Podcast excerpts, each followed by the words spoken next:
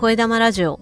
脱力系言語聴覚士コンのその日を積むトーク。このラジオでは言語聴覚士のコンが言葉声話し方にまつわる話や日々の雑感を一人でのんびり話したり時折ゲストをお迎えして楽しくお話ししていきます。聞いてくださっている方の肩の力をたらんと抜いていけたらと思います。今日は12月27日月曜日です。今日の札幌のお天気午前中は晴れていましたが午後から雪が降ってております。で、えー、今日の最低気温マイナス7.0度最高気温マイナス3.5度ということで相変わらず非常に寒いお天気となっております。声玉ラジオでは日替わりでテーマを変えてお話ししています。月曜日は声、火曜日は私のビジネスジャーニー、水曜日はブックレビュー、木曜日は話し方、金曜日は雑談、土曜日は北海道や札幌に関すること、そして日曜日はお休みをいただいています。今日は月曜日なので声の話になります。今日は私が声の場で作りたい世界というテーマでお話ししたいと思います。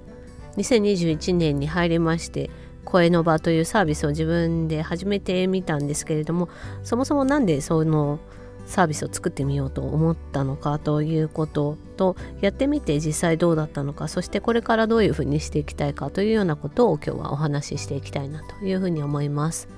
でまずは声の場って何っていうことなんですけど、まあ、ご存知ない方もいらっしゃるかと思うので簡単にご説明しますと声や話し方についてのご相談ですとかトレーニングを言語聴覚士が行うオンラインサービスを私が始めたんですけどそれが声の場という名称になります。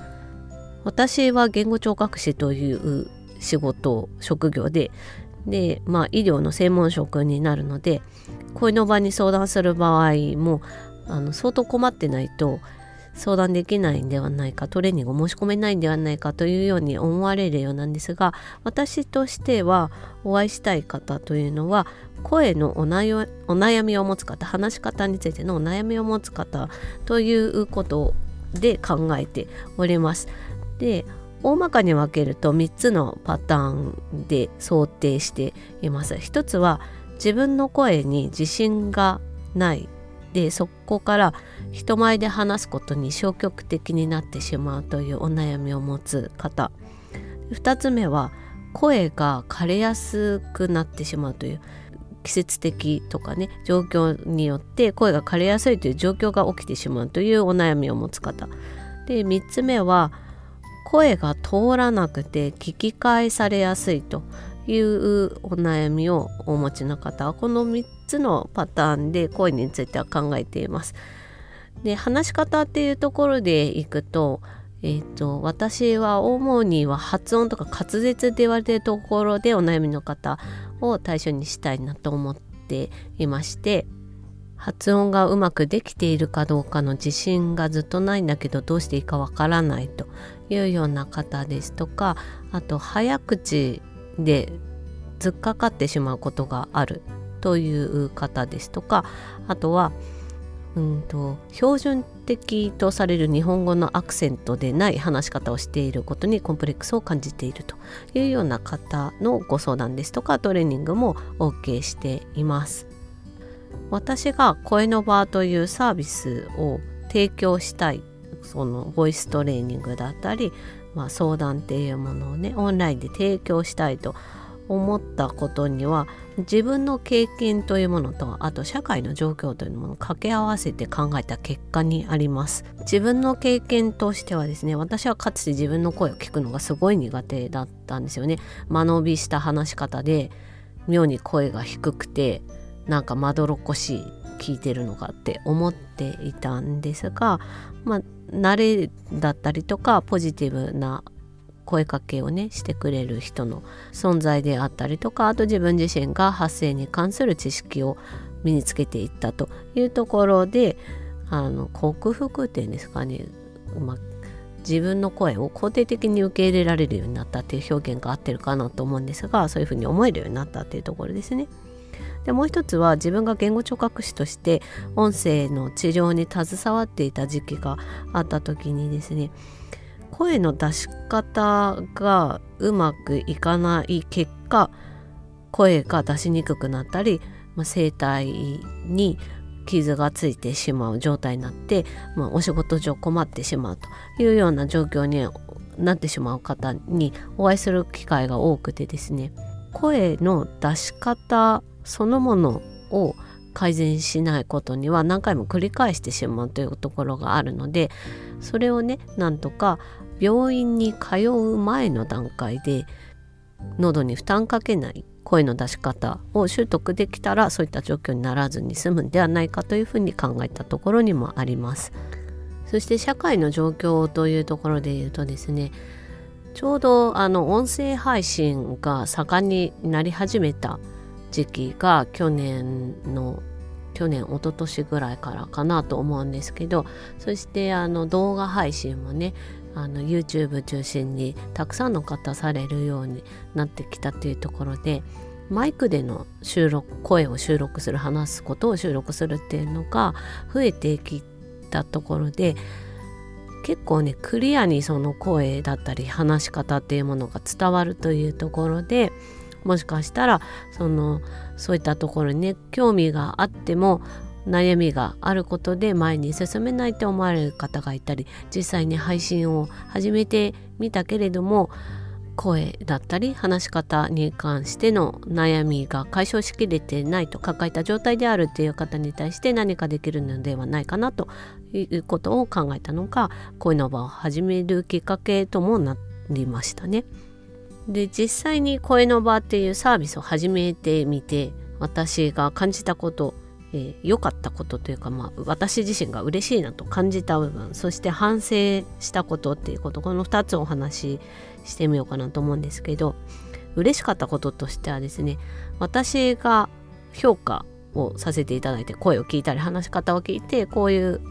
ように捉えられるっていうことをねお話ししたり、まあ、レポートを文章でお渡しするようにしてるんですけどそれを見たり聞いたりすることで相談された方だったりトレーニングを受けられた方はですねご自身の声だったり話し方に対して肯定的になられていくっていうところをね見せていただけるのが本当にすごく嬉しいなと思っていますし手応えを感じるところになります。やっぱりこう自分自身のことでこう何て言うかあまりよく思えないっていう状態すごく辛いと思うんですよね。いいことではないと思うのでそれをねあの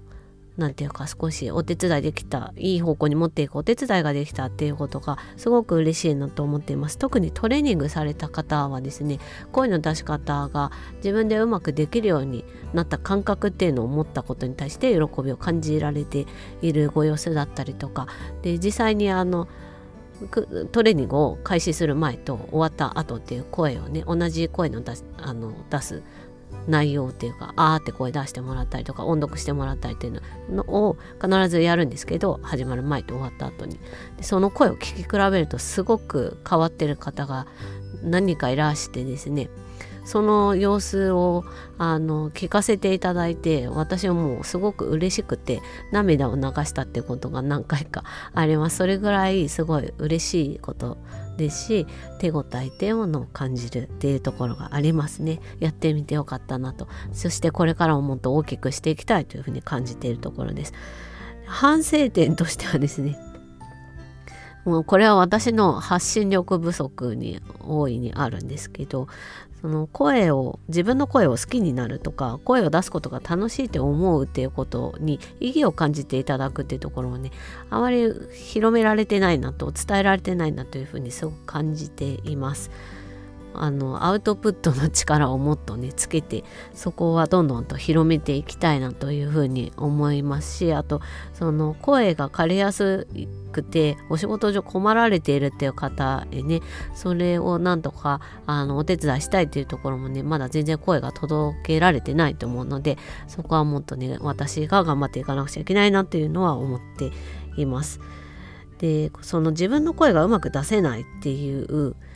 方を一人でも多く減らしたいというのが声の輪のあの原点なんですよね。で声がうまく出せないっていう感覚っていうのは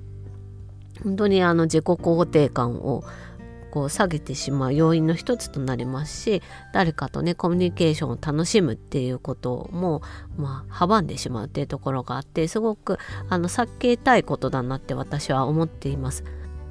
声の状態に対しての客観的な評価を受けたりとか、まあ、それに応じてね必要に応じてトレーニングを受けるっていうことで少しお時間をいただくことで変わることができるっていうところをねいろんな人にお伝えしていきたいなというふうに思っています。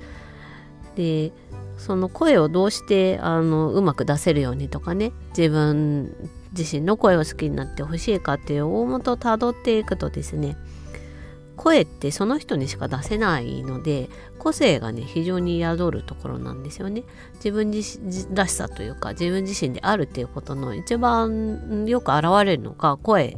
だったり話し方だったりっていうところにあると思うのでそこをねあのよく捉えられるようにそして自分自身で自分が出したいようにコントロールできているっていう感覚を持てるようなそんなお手伝いが声の場の相談だったりトレーニングを通してね行っていけたらいいなというふうに考えています。人がなぜ声を出すかというのはコミュニケーションするためであってで人はね頭でいろんなことを考えて想定して他者とのコミュニケーションをするわけでやっぱりそれって楽しむっていう要素があるとすごく世界がね明るくなってくると思うんですよね。でそのコミュニケーションをするためのツールの一つである声というもの個性がねよく現れる声というものを一人一人が大切にしたり大事なものっていうふうに思えるようなお手伝いをしたいというのが声の場の願いであります。というわけで今日は声の場で作っていきたい世界というかねまあ声の場でどうしていきたいかというような話に終始しましたけれども私としてはそのコミュニケーションを心から楽しんでいってほしいと。そしてそのツールとしての声を大切に一人一人が思えるようになってほしいという願いから声の場というものを始めていますというお話をしてみました。というわけで最後までお聴きいただきましてありがとうございます。今日はこの辺で終わりにします。Carpe Diem。チャオ